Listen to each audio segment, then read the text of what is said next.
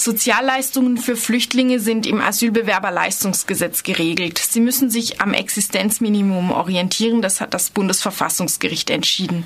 Das Regierungspräsidium argumentiert aber, die Flüchtlinge in der BEA hätten keinen Anspruch auf diese Leistungen, weil sie noch nicht als asylsuchend registriert seien. Wenn das so wäre, dann könnten die Behörden die Registrierung ja ganz lange hinauszögern und damit Geld sparen, oder? Ja, das könnte man meinen, äh, so argumentiert das Regierungspräsidium. Tatsächlich hat das Asylbewerberleistungsgesetz genau diese Situation eigentlich vorhergesehen und hat deswegen den Anspruch auf äh, Leistung nach dem Asylbewerberleistungsgesetz nicht an die formelle Antragstellung geknüpft, sondern an das unförmliche Asylersuchen. Also das ist im Paragraphen 1 des Asylbewerberleistungsgesetzes geregelt. Das knüpft an die Aufenthaltsgestattung an. Und die Aufenthaltsgestattung entsteht bereits, wenn man vor irgendeiner Behörde, also sei es, wenn man von der Polizei aufgegriffen wird oder wenn man sich irgendwie in eine Aufnahmebehörde begibt, wenn man da einfach äußert, dass man ähm, irgendwie Schutz sucht. Und dieses ähm, formlose Äußern eines Schutzersuchens reicht dann eigentlich schon aus, um diesen Anspruch entstehen zu lassen.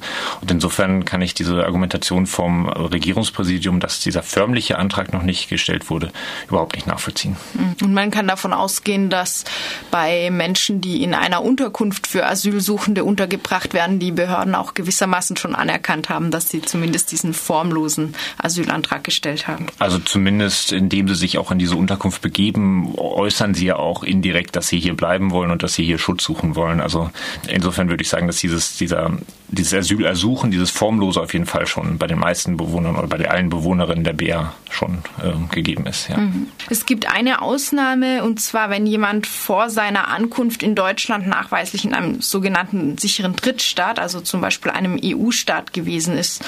Und das ist in Deutschland ja schwierig anzukommen, ohne vorher in einem anderen EU-Staat gewesen zu sein. Diese Personen müssen tatsächlich einen formalen Asylantrag stellen, um als Asylsuchend anerkannt zu werden. Heißt das nicht, Ihnen könnten die Behörden schon ganz legal die Leistungen verweigern?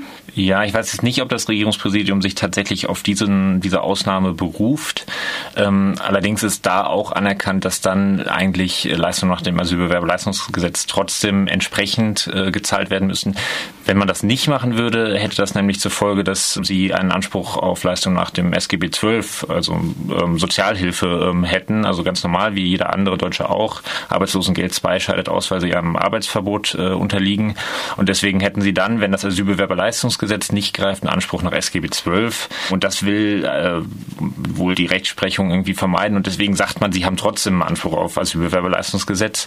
Aber jetzt äh, hier ist es wohl so, dass sich äh, sowohl irgendwie die Stadt als Sozialbehörde als auch das Regierungspräsidium als zuständige Behörde für die Asylbewerberleistungsgesetzleistung da hinausziehen will. Und das geht natürlich nicht, dass solche Lücken entstehen.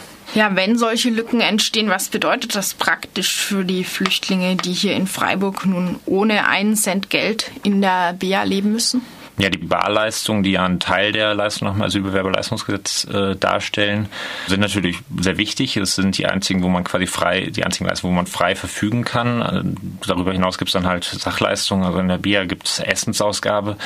Wird ja auch schon geschildert, dass, dass die Essensausgabe unzureichend ist, dass äh, beispielsweise Leute, die vegetarisch leben, irgendwie kein, kein vernünftiges Essen bekommen.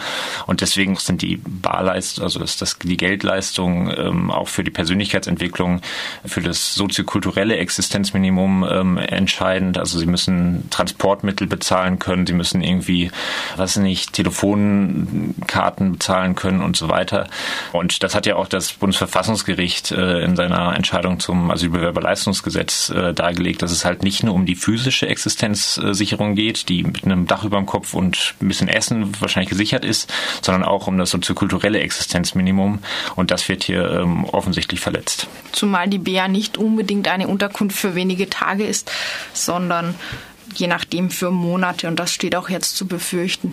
Hast du denn schon irgendeine Reaktion bekommen vom Regierungspräsidium auf deine Stellungnahme? Bisher noch nicht. Ich habe sie aber auch erst gestern abgeschickt. Ich hoffe, dass sie sich schnell darum kümmern werden und ähm, gegebenenfalls müsste man dann halt auch gerichtlich dagegen vorgehen. Mhm. Wir werden unsere Hörerinnen und Hörer auf dem Laufenden halten. Vielen Dank soweit für diese Klärung in der Frage, warum die Bewohnerinnen und Bewohner der Bär keinerlei Geld bekommen. Danke, David, vom Freiburger Forum aktiv gegen Ausgrenzung.